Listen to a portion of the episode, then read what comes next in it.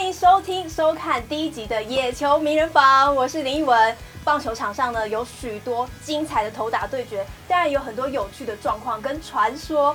所以呢，想要知道或是更了解这些呢，就要锁定我们的《野球名人房》喽。那刚刚讲到传说，大家应该都有听过一句话，就是“给我林总哎出来爬”这句名言。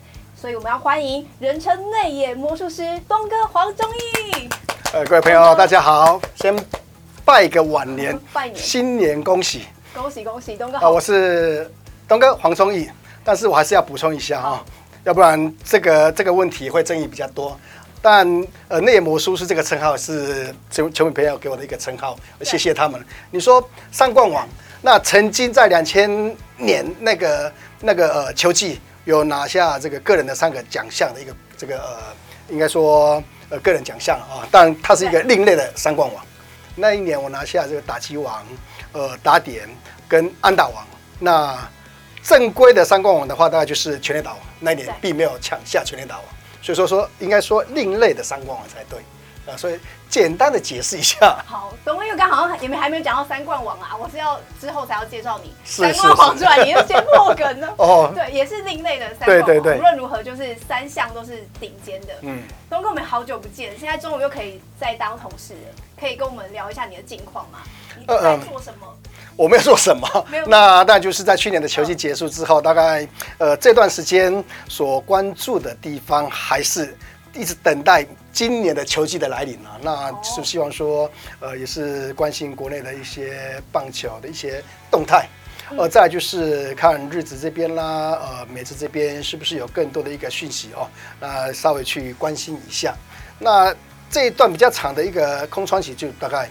就没事，那就大概就是关心一下我们目前这个疫情的一个状况啊，所以说，应应不待机了，也是好好休息一段时间。对对对对。但没关系，现在要关注东哥的近况，还有一个管道就是收看收听我们的野球名人房。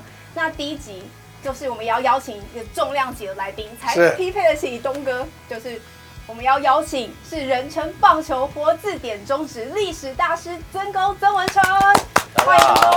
大家好，曾公，我们又开心，我们三个人又可以再坐在这里了。毕竟我们也是前同事。呃，希望以后也是同事。对，那曾公，你要不要也分享？因为球迷很想念你的声音，分享最近都在干嘛？据我了解，好像蛮充实的，对不对？呃，那个刚开始东哥跟大家拜年，那其实我现在生活每天都在过年，每天都很爽，就是呃。几年前陆续把公司交出去，交给年轻人，然后现在当然 Fox 的结束之后，对我来讲，我个人啊，对我个人来讲也不是最糟的状况，因为时间多出来，就是我照我的节奏一直在呃，等于是过生活，然后多一点时间陪太太。那我想东哥应该也同意啊，就是说我们以前可能生活除了棒球还是棒球，家人这一块我们真的。就是顺序上面可能都是最后，先有工作棒球，然后可能为了一些生活赚钱啊，然后家人永远是最后。那现在是大概对我来讲是倒过来，家人第一，然后对对，现在大概就是呃把步调放慢，然后过生活。嗯，就是现在以陪家人优先，像曾公也是跟太太一起去。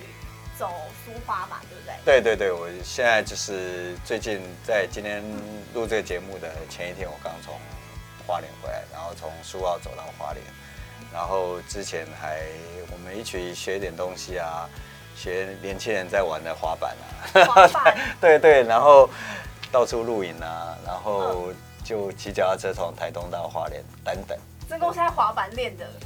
呃，想办法要做跳起来的动作。可以。翻起来，对对对对对，呃，原地转是没问题的。我可以发现问一下一个问题吗？呃，就是说像你这个 这个节奏放慢，是大概有几岁的时候才会想到这个，才才有这个念头？我认真讲哦，其实是五十岁，我真的认真开始运动。以前打打垒球，有些人认为打垒球是运动，但我觉得那个强度，当时一个礼拜才一次。那垒球，东哥也知道，你可能。一整天，最后练到是练嘴炮了。所以其实你上下来一整场比赛，可能一个球都会接到，一直这边跑来跑去。然后可能三四十分钟来轮到你打一次，然后你可能就打第一球，然后就没了。那接着下来就开始有有有计划运动，然后我觉得可能我人生到这个阶段，五十岁以后开始有些朋友陆续走了，那就会有还有亲人，然后我就觉得啊，其实好像哎，突然觉得哎，突然之间会觉得哎，好像。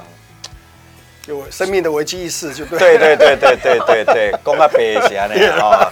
对了，就是对对对，然后就觉得说，哎，做什么事要要赶快做。然后其实有些有些东西，比如说我徒步环岛，也没什么目的性，就是这样走一圈，那就是这样开始的。活得更自在、浪漫的。对，确定是吗？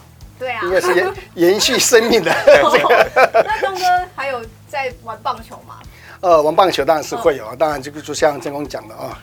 那一直不想要去面对，可能就进入到这个年纪之后去接触到垒球啊。那当然你要，那当然这个年纪这部分就是你最大的考验啊，真的是走到这个年纪了，不得不接触这个慢速垒球，因为慢速垒球只有我们这个年纪可以去这个参与的了。那呃，当然就也有机会在呃有空的时间，就是参与呃所所谓的软式棒球。呃，就是现在年纪也大了哈，去参加什么长青组的这个 软式棒球。在在录影前面，我听到你打长青组，你会不会太年轻了？对啊，你在里面是一定要不要再说了，我一直不想要去面对这个年纪，真的是已经步入到这个年纪了。我也不相信，我竟然到这个阶段能够接接触到这个长青这个棒球。说一下你们球队有些什么人啊？吓吓大家，大前辈。呃，其实目前大呃，应该说呃，办这个比赛选手当中有很多都是职棒圈的这个退役的一个球员啊，像呃元年到应该是到呃十年呃职棒十年这一段时间的选手，应该都有去参与到这个棒球。江江仲豪啦，杜福明啦，然后王俊啊。应该说我们这一队有这个比较让。大家熟悉的球员大概就是杜福明，呃，像早期的呃这个魏全龙队的呃洪振清，嗯嗯，像这个呃同一师队的叶福龙，还有呃应该说各各位投手投手还有什么蔡旭峰了。你们听到这个名字，如果你点头，就表示你够老，那千万不要点头，你要假装你哎，这是谁啊？应该他们不会点头，应该应该是有一些语语气的声音说嗯。因为东哥不是说你去都还要。跟大家很久已经没有这样子，就是要跟大家打招呼。一直不希望能够有这个机会去参参参与这个 这个参参参青组的一个比赛。可是，呃，当你到这个岁数的时候，那在它有一个呃年次的一个规定，呃，比方说像呃五十年到五十五年的呃年次的选手才可以参加这个比赛。可是那一次的举办的比赛刚好就到我这个年纪。压线过去，应该压线蛮多的，还跨了两步了，还跨两步，对，压线再跨两步过去。那那就呃，身为棒球人哈，就一天不跟棒球接触，觉得 呃，可是可是现在身体就有点不舒服。打球心境不一样吧？那那就是以那种我是主持人，那种快嘴快嘴，那时候的心态比较不一样啊，就是以以球会友。那就看看，就老前辈啊，就跟他们打个招呼啊，那种共事的那一种环境就非常的特别啊，就觉得对我个人来讲蛮感动的。嗯，两位其实都是大神级的人物啊，相信在球迷心中就是肯定也是如此。但大神一定也有那种初心者时期吧，就是小嫩嫩时期，这么说应该也有啊。那时候有什么有趣的故事，像曾公可以跟大家分享吗？还没那么了解棒球的时候，嗯，你像刚刚我我这样子，我就说，哎、欸，好像突然我变主持人，我那个有点记者魂，就是就会想要 follow 很多问题。然后我因为在一九九零年那个职棒刚成立，我是在一九八九年我们就开始在跑棒球新闻，然后那时候其实呃黄宗义的知名度其实在业余界就是很高了，可是我们的我们的。专心的程度还是在职棒，不过刚开始都会觉得，嗯、呃，嫩嘛，就是菜的时候，我会觉得，比如说，你说刚开始看到曾志珍啊，后来看到郭涤志，就是郭涤志是从日本来回来台湾，对对，那个中日队交赛，会觉得，哇，这些都是电视上的人物，你都可以问得到，会觉得，还觉得很很不真实啦，可是。后来你会发现，就是慢慢的，嗯，就是一直累积。后来就是，当然要去真实的在第一线访问做新闻的时间并不是那么多，所以慢慢退出来。后来当球评等等。可是我觉得我们早年的，包括跟黄宗义我们的感情，跟现在的媒体采访者跟受访者有点不太一样。我们后来就变成蛮好的朋友。像刚刚他提到这几位，你们不承认你们听过名字的人，其实我们都感觉都非常好。私底下其实都还还是有一点，就跟我们第一个话题一样，就是哎聊到后来就是会觉得说啊，现在碰到以前老球员，你会觉得说。大家健健康康，好好活下去，然后感觉听起来有点悲哀，可是就觉得我们都现在就有那个感觉了。对对，以前当然职棒大家都要拼成绩，都要彼此之间有一些竞争，甚至彼此之间甚至有一些互相还会看不起。可是现在大家都会放下，说，哎，其实到这个年纪，大家健康最重要。真公那时候是说，可能记者跟球员间会更多互动吗？对，我们其实还没有直棒，大概四年五年，比如说有有直棒所谓那个签赌的事情发生之前，其实就我的工作的性质跟球员还蛮紧密的。我那时候先是跟统一，后来是跟那个兄弟，后来是跟俊国，我们几乎都跟他们住在一起啊。我我跟。那个黄宗义，我们是在俊国在 Okinawa 集训的时候，就我就跟他们一起住在，没有睡在一起，住在一起，住在一起，然后就会觉得你每一个晚上也没有网络啊，哪有哪来网络，然后也没手机啊，啊，你剩下就是串门子，喝茶聊天。他应该也说，真公那段时期应该是算。俊国雄的呃联盟所派的一个随队的一个记者，对对对对，因为编制是这样子，联盟是它分成办比赛的中华职棒联盟，那另外有一个是负责行销的职棒公司，那职棒公司发行球员卡啦，然后还有杂志啊，那我们我们是属于职棒杂志的，那职棒杂志其实每一个球队，他为了要更专业，对对对对对，那更深入，我们每队都派代表，然后我。第一次跑，第一年第一队是统一，然后拿冠军，然后再来是兄弟也拿冠军。我跑俊国的时候，陈一平也拿冠军，多高兴！说啊，你从后面算铁冠军呢？哎呀，越拿冠军，我八字还是不够。原来冠军是从后面算的。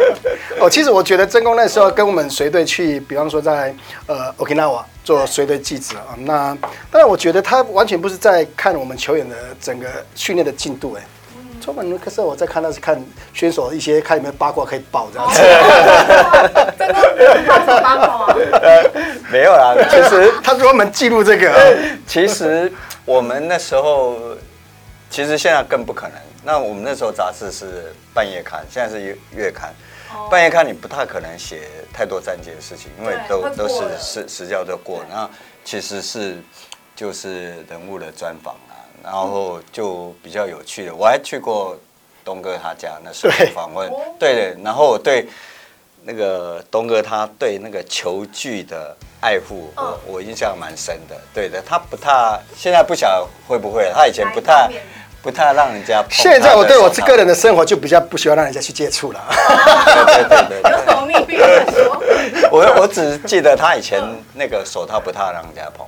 哦。对对对。很多选手都会有这个不让人家碰的这个习惯。对对对，当然现在两性平等的议题比较那个，事实上早年的比东哥他们更早，他们对女生碰到球具这种东西其实还蛮忌讳的。对。但现在应该比较。对对对对对对。真公去那个东哥家，还有什么让你印象比较深的吗？东哥他们家就是东哥他们家很多意外，是哎，这个奥运银牌的怎么不是我想象中的豪宅啊？其实还还还 OK 了哈，还可以了，这一般家庭了。对对对。呃，其实我跟真公最熟悉的那段时间，大概是呃我加入职棒的第一年，呃那时候也是我们呃俊国雄随队的记者。其实，在 Okinawa。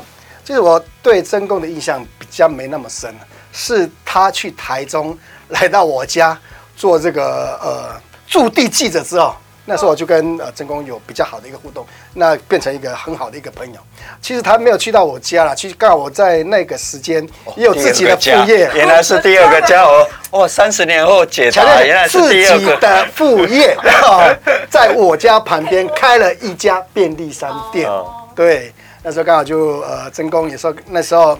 呃，不晓得结婚了没有？是带的是女朋友还是太太？我完了完了完了完了！这个 这个节目的第一集就要这样子吗？不过那就是他太太。我强我强调一点，当时没有一个记者在他眼里他有印象的，都是我们说哦，黄宗义耶，传说中。请看着我，我是对每一个人都很诚恳的。传说中的十七号。其实那一届哎，那一个呃，去他呃，曾光来到台中采访，刚好我家的便利商店是一期便利商店，非常好找。嗯，因为因为老板可能在忙于这个呃棒球工作，所以说 对自己的副业，对自己的副业没有这个呃没有好好的经营就倒了。嗯，所以一期，然后可能那个超商一起倒。没有，我是说，我说我跟这个真公的那时候一个渊源能够呃，对，超商是接近你的那个便利店的，对，嗯，七一一七一七不是七。刚刚真公讲说是他有点菜鸟，年轻记者时期。那东哥有还记得自己还是微微菜鸟时期的一些印象吗？菜鸟时期，因为那时候在呃业余时期啊，就呃。打过多场的一个国际赛啦，对呃任何的一个呃场面，因为司空见惯也不会紧张啊。其实呃对职棒这个环境也是一个憧憬啊。哦，其实我印象比较深刻就是在呃我业余时期的话，应该成绩这部分都比较稳定，想说应该有能力能够在职棒圈有一定定呃一定的这个打出自己的一个实力了。可是其实选手哪一个没有第一次？其实加入职棒的时候也是很紧张，就算是你那一段时间，呃，准备了多少了，然后就呃下了多少的一个功课，其实，在加入职棒的第一年，啊，还真的很紧张，还很像小学生刚呃上课第一第一天的那个感觉。因为曾公刚有聊到东哥说他是很自信的选手，对对，没想到还我是比较容易紧张，然后所以说比较专注在球场上。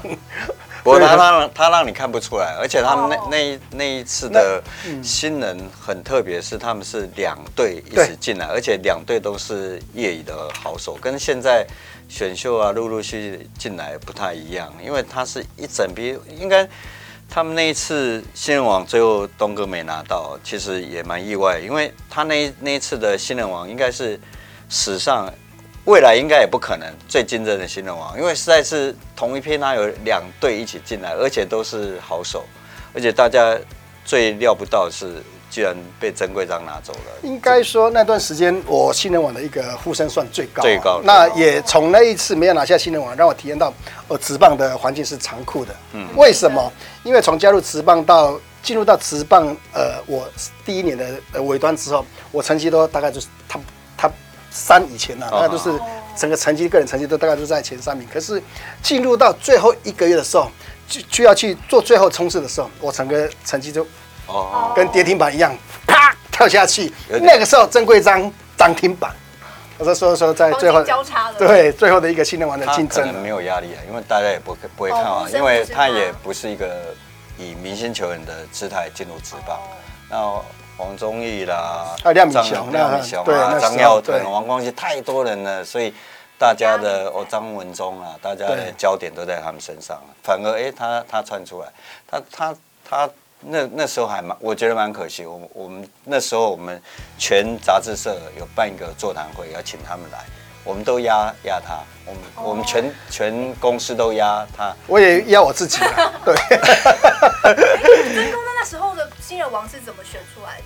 也是票选，也是票票选。对对对对，第一年、第二年还没有新人王这头奖，后来就是大家建议说啊，其实要，其实撇开他们那一届，他们之前或者后面那几届都太好选，有时候真的两三个人要竞争一个新人王，其实很好选啊。他们那一届其实票人，对对，他他那个有点像马拉松最后十公里，他并没有，有对对对对对，他没有跑好了，对对对。东哥，对，我也觉得这样的对我来讲，在在后续的在我的职棒生涯有一个很大的帮助啊，就是要要我呃要如何去维持从呃这个呃季初到呃季末要如何呃维持稳定的一个表现。的确哦，这个每一天的生活就是要战战兢兢啊，你包括你这个呃生活上啦，在球场上的那种态度，啊都要全神贯注。对啊，职棒因为打太久了，跟业业余不一样，啊一打一整年，所以我真的不相信。你要靠天赋，或者靠了一些，就是说啊，我都我都没什么练。人家说那个有时候考试的时候，哎呀，考第一名说啊，我的昨天没力考，哎，都骗人哎。事实上，尤其尤其直棒啦，没有侥幸啦，一一整年一百多场，对啊。那两位是怎么爱上棒球这项运动？因为我本身是还曾经很讨厌过棒球，因为我觉得是。棒球那时候我爸很爱看，然后电视背景音就很吵，因为家有一个那个喇叭声嘛，然后那个打鼓这样咚咚咚。所以我们我们要换主持人嘛？没有，我后来爱上棒球，我就觉得当时当时一度觉得棒球这么吵，然后我爸为什么这么爱看？就是两位是怎么爱上棒球这个过程？因为我是觉得说那时候我就觉得先选找一队喜欢的球队还蛮重要的，因为那时候你就会有情感的投入。然后开始爱上这个棒球，那很好奇曾公是怎么爱上棒球这项运动？哎，我们四十几年次到五十几年次，应该对棒球来讲是童年的全部哦，或者说棒球跟布袋戏了。所以他当然，如果你要讲深入一点或者学术一点，就是棒球其实后来成为。国足主义的宣传，包括九二年奥运都一样，那是一个国家成功的象征嘛。那对我们来讲，就是说能够参与棒球，其实就有一点像男生在做很了不起的事情。对的，那时候是全民在打棒球，然后在三级棒球那时候又非常热，所以很难不喜欢呐。哦，对对对，它是生活的一部分。对，它是一种投射跟认同感。就说，哎，你你对这项运动，后来我们我们到现在为止，即使你不看棒球、不打棒球的人，也知道很多用词，全垒打啦、安打，这代表是一个成功的象征。比如说你提案失败，你说啊，我被三振了，啊，基基本上这个就是我们这个岛国上面其实是一个认同，从我们那一代开始。所以加上我我父亲以前在在他们公司也是有业余球队，所以我觉得。有一点，人家说留的棒球鞋，应该差不多是个 这个观念。但是你必须是要要要去喜欢这个运动，然后最后才想要从事这个运动推广。我记得我是指推广。后来我在进入职棒公司，其实也也二八二九岁，其实要对对转换跑道非常对对是一个风险。但是我觉得。就觉得哎，好像有有有人在呼唤你那样，就是觉得哎，当时当然还没有结婚啊，就会比较敢冒险。我觉得如果你到了一定程度有儿有女，我觉得应该不会做这样决定。对，就只能说是自然而然的，就觉得好像真的很喜欢棒球，没有特别一个时机点就是了。对，所以我一直觉得我运气很好啊。对，就是。为什么我从来不买乐透？是我觉得再给我中的太不公平了，所以我觉得我就是走到这个路，我觉得老天对我很好，就是哎喜欢棒球，然后刚好走，然后也感谢职棒也打了很久，因为我们那时候我们不觉得职棒会会成功，是不是说一定失败？但是会成功是个问号，所以能够进来，我觉得运气还蛮好。曾公的时候觉得直棒不一定会那么长久的点是不太，因为它就是一个很草创的一个，就是找了四支球队，它只是业余的延伸而已。然后其实很多的事情制度都没有建立起来。但我相信洪腾胜先生大大概没料到，第一个月就是，然后第二个月这样全岛就轰动，他大概始料未及，然后。等黄宗英他们进来的时候，哇，那个就是大大加分。我觉得他们拿到奥运好成绩也是，也是绝对这个加分嘛。因为我们我们是一九九零年开始打，事实上我们是一九八八年，我们是三连败输在那时候首尔叫做首尔叫做汉城，连输三场，连荷兰都输。那时候荷兰并不好，连输三场，那个真的是被骂到臭头。我们选在这时候成立职业棒球，真的是风险非常高。等到黄宗义他们进来，这帮四年他们进来之后，哇，那真的是完全就不一样。对，就刚好就这样起来。对对对对对。那东哥还记得自己怎么爱上棒球这项运动的吗？呃，其实应该说小时候就对运动就有兴趣啊。那我们我们村庄大概所有跟运动有关系的，大概都跟跟棒球有有关联啊。嗯，那在我小时候对呃这个呃家乡的一些运动棒球，其实完全完全不懂，也不知道。那时候也是很小，呃年纪很小，大概在每当我半夜睡觉的时候，突突然间被我爸爸呃叫醒，叫起来看电视。看了也看不懂，刚就看那时候就看电电视上面就看一些什么大哥哥在电视上面这个运动就打棒球，我大概就是很自然而然就大概在小学呃大概有印象的年纪，大概就小学三年级的时候就有被这样叫起来的一个习惯啊。那刚好就慢慢长大之后，呃学校那边也有有呃这个成立一个呃棒球队校队，呃当时在呃从事这个棒球运动的时候。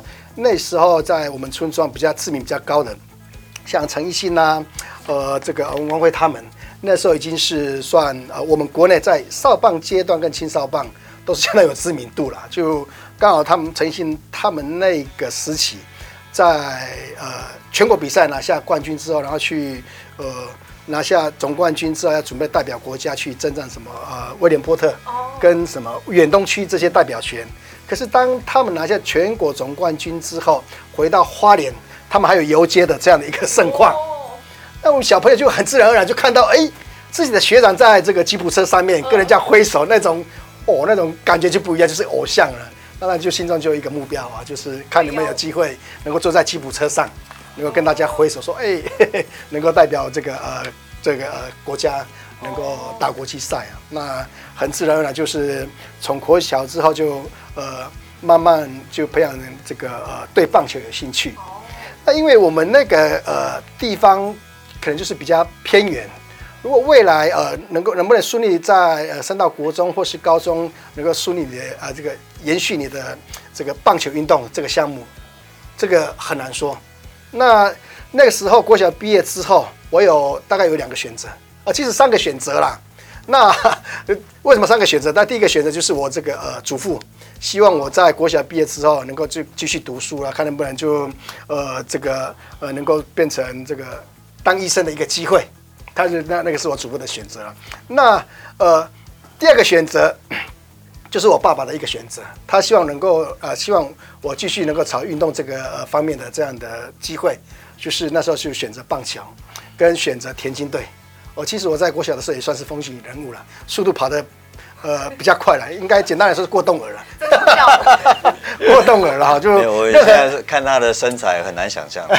任何项目大概就是代表学校来去参加，那那时候大概选择是这个样子了。那医生是最后就放弃了。那这棒球跟田径这两条路呢？但我本来是要继续留在花莲从事这个呃田径这个运动，可是我老爸说，我也不晓得他的想法，他说希望能够。因为小孩子也没选择嘛，那就希望能够继续这个走棒球这条路了，那就毅然决然的把我丢到这个花莲以外的一个县市，那去这个继续从事我这个棒球这个呃运动了。不然台湾飞毛腿可能就是是东哥的称号了。其实我那个时候在培养，并不是以这个呃，应该说呃以跑步 为为主啊。是什么？应该田赛了，应该就是说标枪之类啦。我是因为那时候打棒球垒球投的比较远。本来是要朝这个方向去 去这个培养的，嗯嗯，啊，其实我速度也是很快了。明白，两位看过的球赛，应该就是比我吃过的米还要多。那先问曾公好了，有没有什么让你印象真的很深的，就是说国际赛或是比赛？我我本来是在想其他，后来我刚东哥一讲，我就有想到，好，这真的很有趣。东哥真的对他各项成各项的技能，棒球技能都。很有自信，包括他刚刚说速度。速度。有一次他跟时报在屏东，他他肯定忘了，他被带跑下来。哦。他很生气的。然后我比赛结束，他肯定忘了。这件事吗？他就说。东哥。既然这件事我不知道。既然还叫我叫找人带跑带跑，哇，他真的觉得受尽了屈辱。我那时候印象很深刻，我说，哦，东哥果然是对他所有的事情都很很有自信。他说，哇，找人把我带跑。忘了哎，那时候建国的教练不要是，你可能是韩国人。被换下来没关系，你说打不好就算了。对，跑垒，跑垒，嗯，我相信是韩国教练。哇，他们建国有一段时间是韩国教练，显然是不知道黄宗义是何人。东哥，你要不要回忆一下当时？他应该完全完全没印象哎。哎，你看我我记性棒球记性算是好，而且屏东球场我都还记得。正宫跟我们那时候经过时期的，谁对这个记者这就完全就是要记录这个东西。完全在记。没有没有，我没有记下来。我自己为什么生气？因为我在球场上生气的一个机会很很少了，我不会随便动怒的了。而而且我觉得我比。黄宗义更了解黄宗义，因为我们那时候职棒杂志有一期是他做封面的，那应该是是史上第一个是这样写封面的。我去访问大概二十个他成长的、所经历他爸爸所有经历过的人去谈黄宗义，而不是比如说记流水账啊，小时候他爱棒球啊什么什么。所以那一次我对黄州印象很深刻，所以我常讲说他能够成功，其实除了大家都。成功的人共同的条件就是练了很多，他当然练很多，尤其跟着李来发。可是最重要，你要讲，你要个国小的小学生就要被丢到西部，那个很难，真的很难很难。所以我我在今天才说他是全台湾台语讲的最好的原住民。那个听起来大家觉得有趣，可是背后其实很辛苦里面，对不对？一个一个东部的小孩被丢到丢到外县市那个。其实我所采访跟经历过的呃棒球选手，尤其妈妈，其实不太爱或者不太敢去看小孩子自己小孩子，因为第一个，对对，第一个被骂到，尤其以前被骂到臭头，有的甚至被打的，所以他们会觉得真的是一块肉了，所以我觉得他们有的有的妈妈，我不晓得。其他怎样？但是我至少我碰过的所有运动棒球选手的妈妈不太看那个，对对对，所以尤其华东的地区的小朋友很辛苦，非常辛苦。我稍微补充一下，其实呃，我是呃我家唯一的一个男生，嗯，也是我父母亲期待大概好几十年就期待的一个，对对对，一一个小孩子啊，那。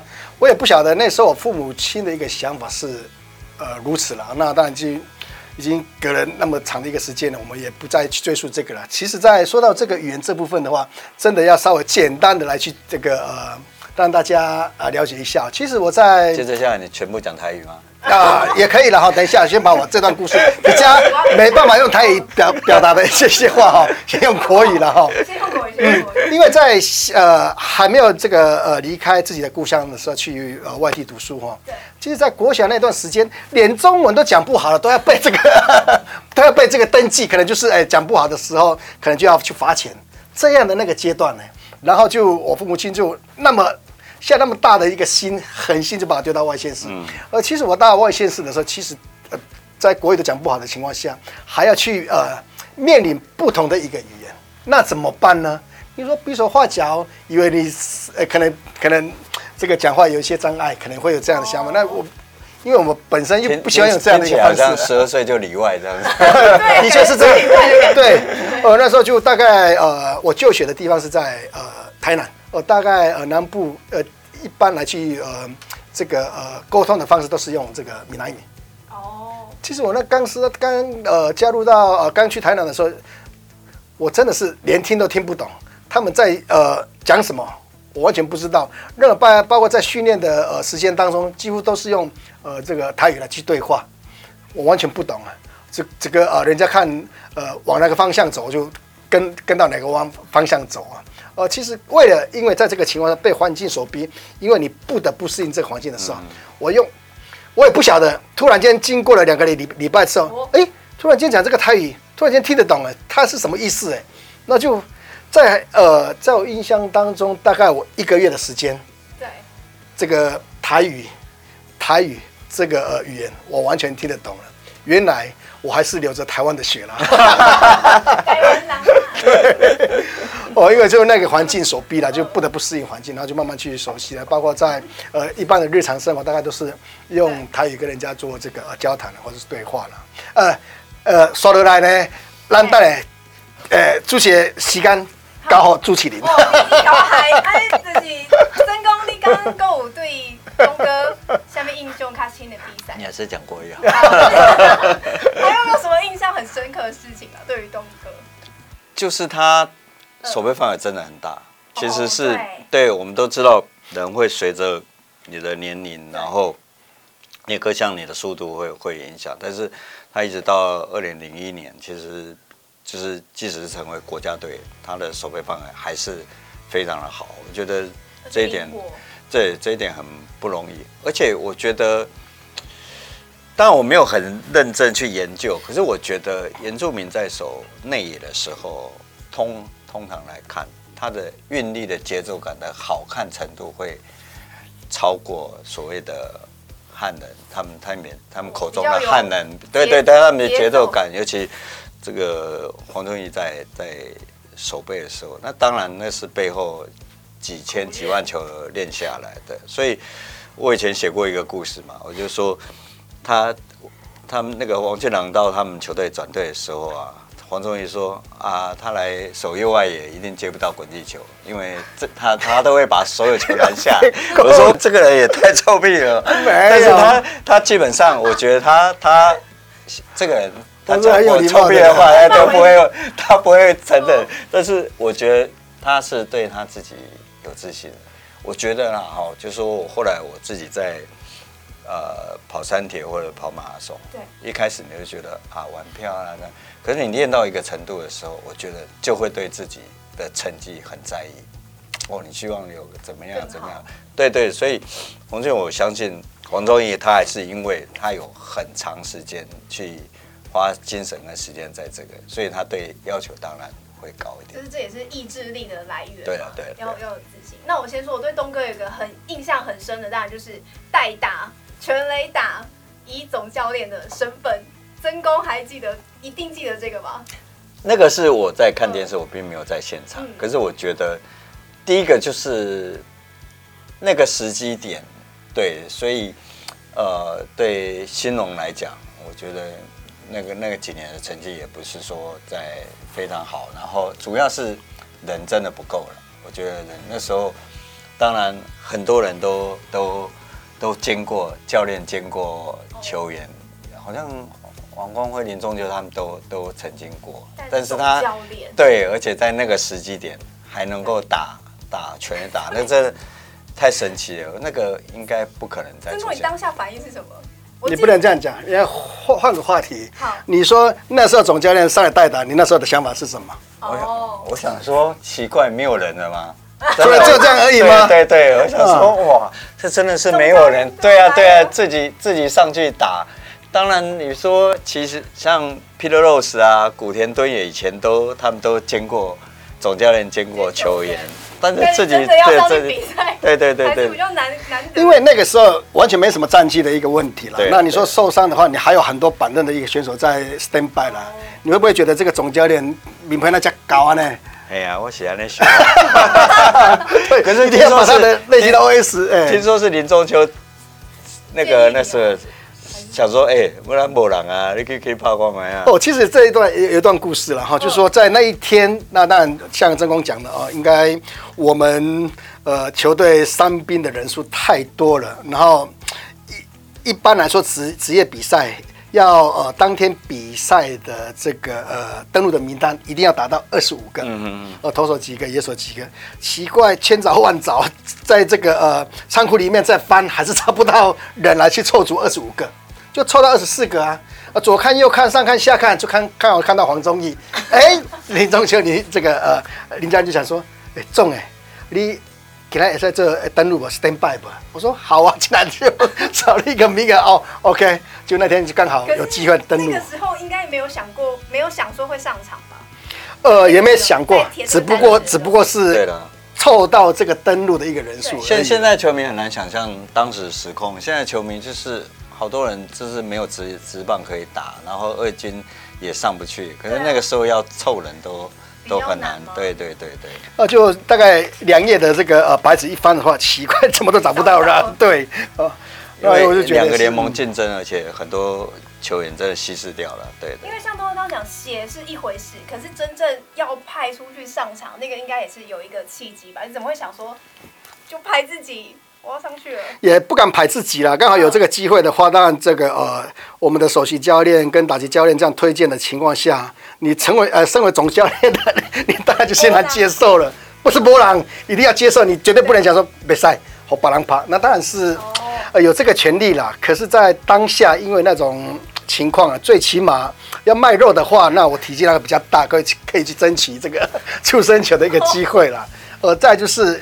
当然有这个呃实战的一个成绩啊，可能就站在打击区的时候，就可能给对方的投手有一点点的压力啊。那你自己压力也不可能不大啊，对不对？压力怎么不大？我压力不大，只不过是站在打击区，双脚是发抖的，就那种感觉就很像我在加入职棒第一个打席那种感觉。哦哦，其实那是那时候的想法错综复杂，那时候就一个念头而已。就是想尽办法不被三振，你就想尽办法就能够碰到球，就算是被出局了，都可以接受。哦，其实那个情况，呃，在呃跟投手缠斗的那段时间之后，就很奇怪的一个念头，呃，既然已经最坏就这样就这样子了，就勇于面对呃投手了，就啊、呃、就。勇敢跟他去面对，那时候在那个情况下也也是透过我个人的一个经验啊，因为最后的一个关键就是两个好球三个坏球嘛。当下他们对方也知道我是总教练，也知道说可能这个总教练在这段时间也没有训练的这样的一个机会，可能呃直球的呃可能这样的一个球种可能他会跟不上，但我就抓到这个心理啊。那当然，那我以我的一个经验的话，大概只要抓到投手的一个投球节奏跟他的球的一个速度的话来去做一个对击的话。谁知道运气好？对啊，感谢老天爷，能让我有这个记录。电影都不敢这么演，对啊，经验如果这么演会被骂翻，就觉得太扯了。呃，除非那个这个电影这个制作人啊，导导演跟这个主角应该都是同一个人，对啊，才有这样子了。不敢这么演，对啊，所以我才想问真功，看到的时候不觉得太扯了？其实我觉得他内心有 OS，真的，连这样都被他蒙到了。是吗？真功是娇小，所以我黄忠义了解我。所以真功是不惊讶的。呃，棒球也看很多啦，比如说，比如说一九八八年最最有名的 World Series 那个道奇找一个掰咖上来代打，你想到也是两好三坏，他也是欺负他，快速球打不到，结果你看外角球就打那么远，然后比赛就结束，所以棒球真的没有不可能的。就是什么都有看过就对对对对对。真哥还有没有其他可以跟我们分享？你看过？应该是通俗来讲，就是比较扯的情况的。比较扯，当然都很多了。可是如果你要讲全垒打，我觉得那个几率上面，我觉得应该是那个零一年那个黄忠也在现场，就是陈金锋打那个跟日本打那两支全垒打。他打全垒打之前还界外全垒打，我说怎么？然后叫那个日本教练他上来喊暂停，那个几个机会加起来都不可能再出现全垒打，棒一下还又是出去。我觉得那个那个就是老天，对对对对，棒球神是祝天母了。我觉得他就是送给，这个送给台湾人一块那个世界杯铜牌。对对对对，那个我觉得赛前你再爱国，你都会觉得日本会赢，因为日本那个是职业明星阵容哎，那我们是两个联盟啊，老实讲只有中华职棒凑成一个明星队，对，所以很不容易啦，对对。那东哥嘞？哦，其实呃，我延续刚才真功那个话题哈，其实呢，在零一年那一年呢，我在住饭店，我跟是陈金锋是豆港店，嗯嗯，是住同一间。呃，当然我们在呃有空余的时间，大家去往跑健身房啦，或者找一些空地去挥棒哦。其实陈金锋那一段时间呢，他那种心态就很沉静哦哦，那种压力啦，当然所有的一个呃这个呃角度非常关注这个陈金凤的。整个表现啊，就是说他能不能带领我们这个呃代表队拿下好的一个成绩啊？其实，在那段生活当中哦，几乎陈金锋都大部分的时间都在这个房间里面。那当然我也不好意思去打扰他了。那我们这边就是大概就是有有机会的话，就大概就找个时间来去增加自己的一个呃这个呃技能啊。那金锋阿龙博，难道他是在房间挥很多的棒吗？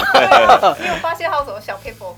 其实有啦，但不对外去就表达了。对了，嗯，因为他因为他是个人的一个呃生活啦，其实他有呃有不一样的一个地方，就调整的方式啊。对啊，我觉得陈建锋应该伟大是在于他表现出来成绩之外，他给他们的队友，我想多数还是球迷，就是。无论如何没关系，我们还有陈金锋。对对对对，我们怎么样，我们都还有陈金锋。因为陈金锋几次这个重要拳打，那个黄宗义都在现场嘛，所以我觉得他感受应该是更深了。对，感受很深了，还压力蛮大的，因为他都打第三棒，我打第二棒。决对啊，决决定是一分拳打还是两分拳打？以这个压力更大，心态不一样，你知道吗？以前在自己母队的时候啊。不管你担任什么这个呃棒式，你都想要啊、呃、有一棒击毙对方投手的这样的一个心态。可是当国家队的时候，当你知道是你后面是这个呃曾文成呢，或是陈金峰的时候，你只有一个念头：上垒，上垒，上垒。没有后后面是曾文成的时候，他心想：那我还是打全垒打好，他应该收不回来。就一个念头就是上垒，不择手段，不管是对方失误也好，或是安打也好，就保送也好，就一个念头就是上垒，上垒。出呢就交给他，就这样子。对。可是是不是也是曾公以你的观察到，是不是真的这样个性的选手，真的是打的会比较好？你说陈金峰吗？对，或者是比较内敛的。我觉得他的美国职棒的历练应该是有差，然后个性啊各方面，他就是那种这个打席失败又不是世界末日，那那那种感觉。所以我觉得沉稳的个性其实是有关系。但是我觉得。不一定呢，我觉得我有看过很多好选手，尤其投手啊、打者，侵略性很强的，企图性很强的，所以不能一概而论啊。对对，因为如果你能够找到一个成功的选手 SOP，那那棒球真的太容易了，因为呃条件不一样，然后你的对手不一样，然后你可能甚至你跟到的教练、球团不一样，都决定你你能不能成功。对，找到一个适合自己。对对对对。好，那今天要感谢曾公抽空过来跟我们聊聊，但是我们好像还没有聊够，对不对？球迷应该也还听不过瘾，所以呢，如果想要继续听呢，就要收看我们第二集的《野球名人房》。那我们现在这边呢，跟大家说拜拜哦，拜拜。拜拜。